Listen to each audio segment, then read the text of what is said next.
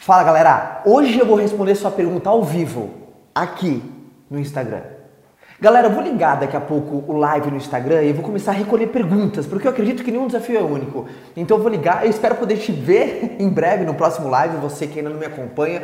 Vai ser um privilégio poder compartilhar um pouco de experiências, enfim, a gente trocar informações juntos. Eu acho muito legal essa troca. Então, o meu Instagram é caio.carneiro. Vai ser um prazer poder te ver lá, beleza? Então eu vou ligar aqui a live Fala galera do Insta, Caio Carneiro, vai ser um prazer poder bater um papo com você hoje aqui ao vivo, você que está se conectando agora. Uh, aqui uh, ao vivo gravando uh, alguns Fala Caios. Primeiro, oi galera, nossa, explodiu aqui, todo mundo já começando a entrar. Alguém tem alguma pergunta objetiva, tá?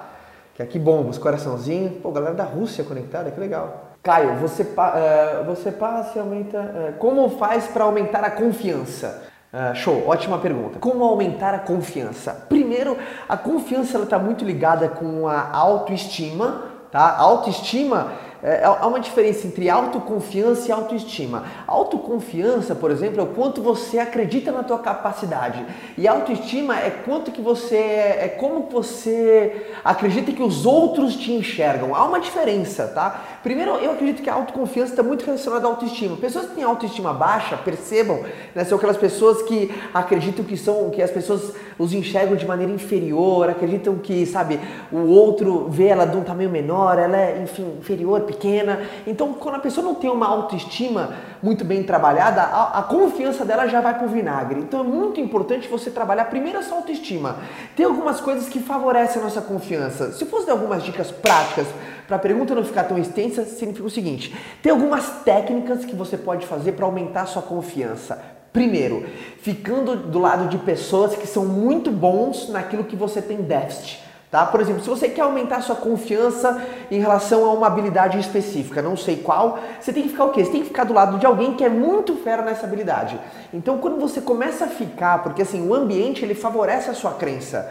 Ah, a crença que eu significo é acreditar em você mesmo, você se empoderar. Então, primeiro, o ambiente. Se cerca de pessoas melhores do que você naquilo que você é ruim. Segundo, conhecimento favorece a sua confiança. Quando você tem certeza daquilo que você está falando, você transparece com uma segurança muito maior e é impressionante com a sua mensagem ela, ela consegue penetrar, tá? Então, primeiro eu coloquei ambiente, segundo é confiança. E o terceiro é você colocando aí, aí a gente vai pro pau, vai pro game. É você começando a colher resultados. Nada dá mais confiança do que uma experiência passada positiva. Só que isso para isso você tem que colocar em prova. Então, três coisas rápidas para aumentar a confiança. Primeiro, ambiente. Segundo, conhecimento. Terceiro, resultados passados. Beleza? Adorei essa da confiança. Pega muita gente, né? Alguém falou assim, Caio, eu sou dessa, sem confiança em mim. Amiga, usa demais esses três, vai mudar completamente, tá? O teu trajeto. Caio, como que eu faço é, medo? A pessoa, medo de, medo, se não me engano foi de convidar, enfim, medo de falar da sua oportunidade. Tem muita gente que tem medo. Eu vou falar do medo em geral, tá? E você encaixe no seu desafio. O medo é algo que paralisa muitas pessoas. Primeiro você tem que ter um entendimento. O medo é algo bom, o medo não é ruim. O que é ruim do medo é quando ele está em exagero. Há uma diferença de medo e pânico. Medo é um estado de alerta, pânico é uma incapacidade de ação. Tem gente que tem tanto medo de uma coisa que paralisa, a pessoa congela, ela não consegue sair do lugar, ela não consegue fazer. Então, se o medo está te paralisando, ele já se tornou em pânico. Calma que tem solução.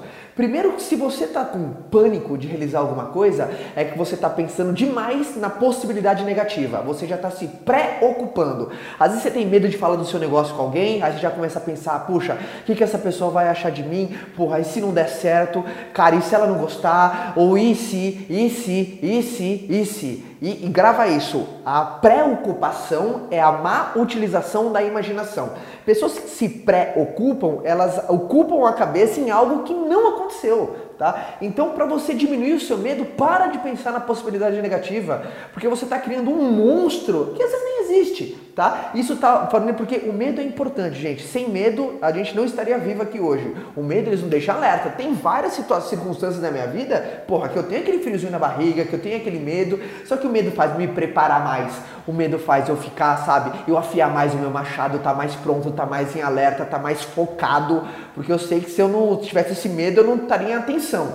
Só que pessoas deixam esse medo entrar em exagero e se paralisam. Faz sentido ou não para você? Então, uh, estratégia para quem tem medo de executar alguma coisa. Para de pensar na possibilidade negativa. Não é para você recusar, não é para você ser nenhum alienado. Mas começa a. Sabe o que? Dane-se o julgamento, tá? Dane-se o que outro vai pensar, o que importa é o teu sonho, o teu motivo, o teu propósito. Se você está confiante e acredita no que você faz, se permita ter uma, ter uma experiência. Não existe boa e ruim, tem aquela que você ganha e tem aquela que você aprende. Quando você começa a pensar nessa, nesse gatilho mental, fica muito mais simples de você colocar a prova. Beleza? Show? Gostei. Próxima. Próxima pergunta. Como manter o time motivado? Né? É, muito, é muito importante é, é o seguinte: regra número um para você motivar uma pessoa, tá? E, e, tem gente que não gosta dessa palavra motivação. Eu não gosto da empolgação, tá? Quando eu faço um evento, eu não gosto, ah, Caio, saí muito empolgado. Não era esse o meu objetivo. É, é, empolgacional tem diferença com motivacional. Empolgação é passageira. O motivação ele só desperta em você um motivo para você realizar uma ação. Isso é ótimo, tá? Então, é, primeira coisa, sim, a única maneira de eu fazer aquilo que eu quero que você faça é despertando em você a vontade de você querer fazer aquilo. Tá? Dale Carnegie, ele escreveu um livro Como fazer amigos e influenciar pessoas apenas nessa técnica. Demorou para eu entender que você nunca vai comprar a minha causa. Você nunca vai comprar o que eu faço, o meu motivo. Você vai lutar pelo seu.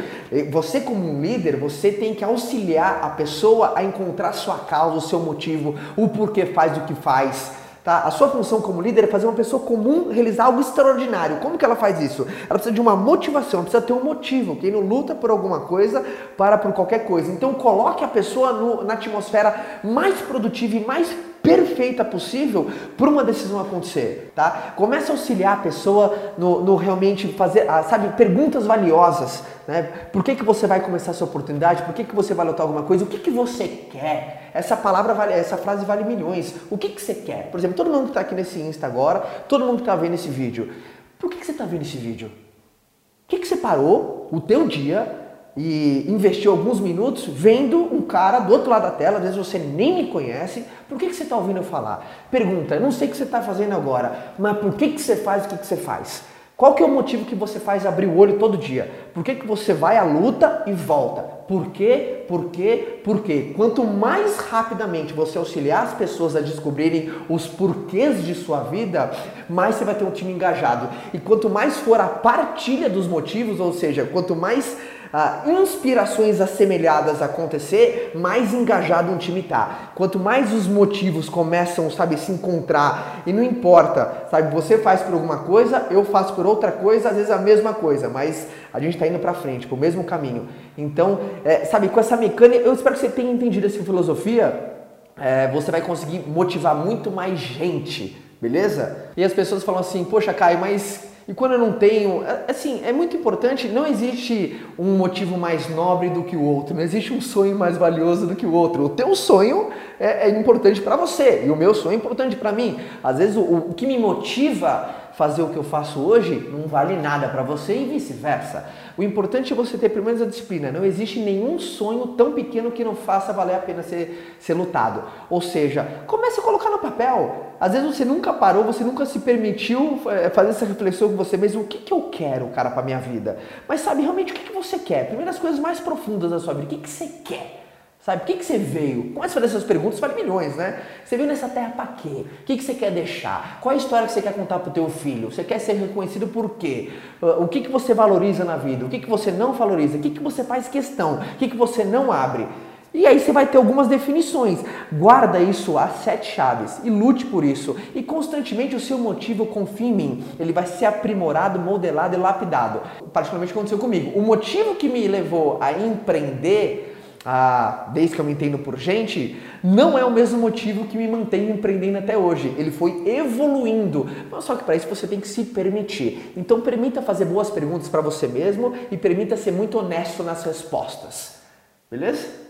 Aqui, o pessoal colocou assim, Caio, como definir metas. Peguei um negócio, definir metas, consegui ler uma aqui. Quanto mais curta for a frase, eu consigo ler que tá loucura. Então vamos, definição de metas. Primeiro, eu, eu quero que você entenda o porquê que meta é muito importante. No, na minha opinião, a principal função da meta não é atingi-la.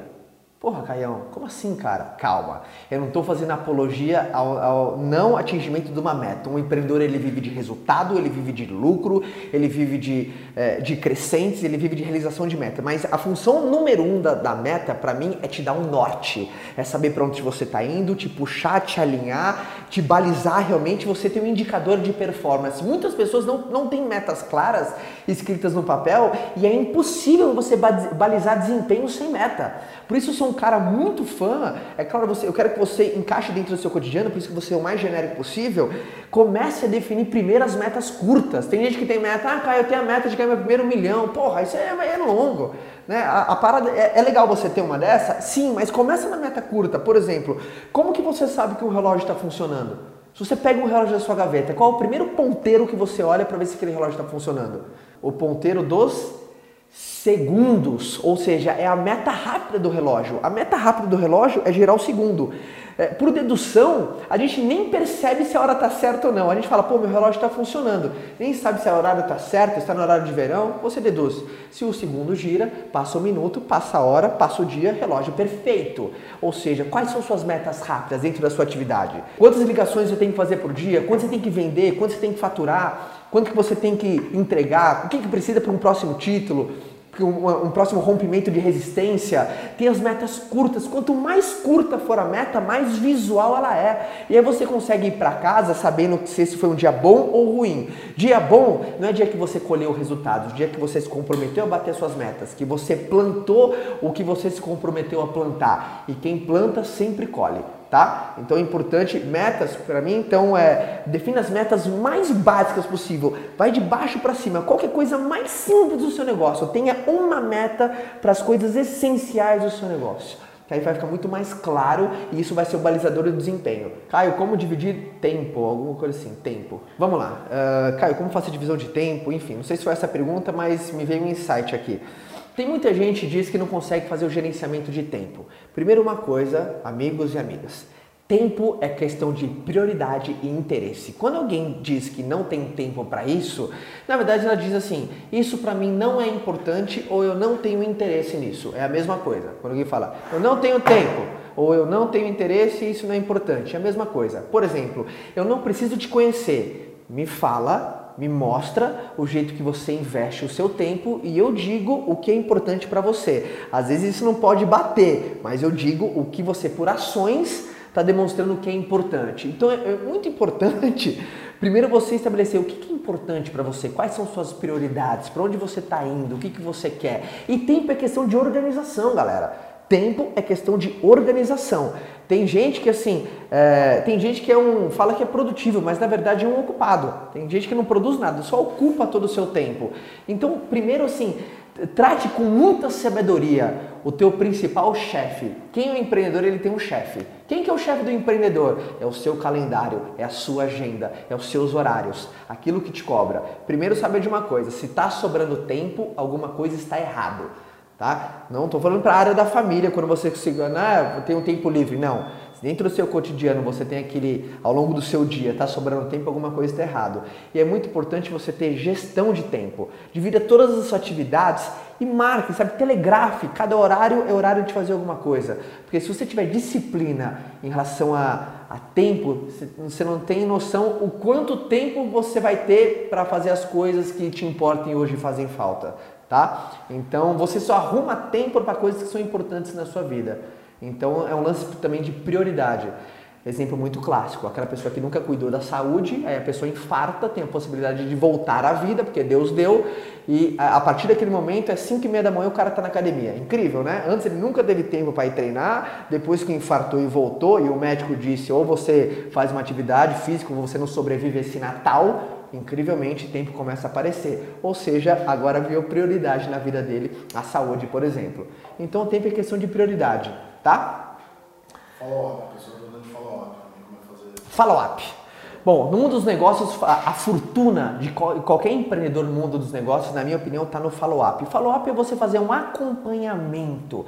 E quando eu falo acompanhamento, às vezes você não está acostumado com essa terminologia, mas vou deixar da maneira mais clara possível.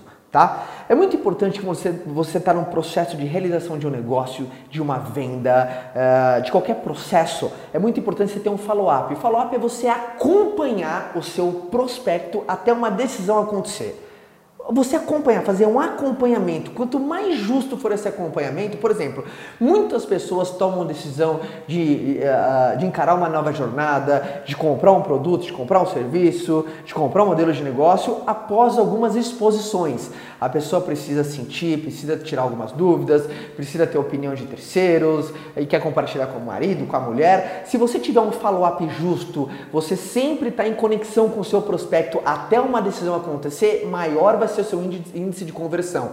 Agora, por exemplo, se você faz qualquer tipo de negócio assim, você apresenta o seu produto para a pessoa, a pessoa decide não comprar naquele momento e você fala assim: bom, ó, qualquer coisa me liga, vamos nos falando. É, você é um péssimo empreendedor, tá? Habilidade de venda zero. E eu tenho que te falar o seguinte, tá? Se você não gosta da habilidade de venda, desculpa te informar. Habilidade número um para pessoas bem-sucedidas no planeta, não é só no mundo empreendedor, é a habilidade de vender. E venda nada mais é do que transferência de emoção. Você transferir a emoção do que você está sentindo sobre algo, alguma coisa ou alguém. Por exemplo, um médico, às vezes não é o que melhor opera, é o que mais vende os seus serviços, tá? Uma, um arquiteto, geralmente não é aquele que fez os melhores projetos, mas é o que mais sabe passar a sua ideia.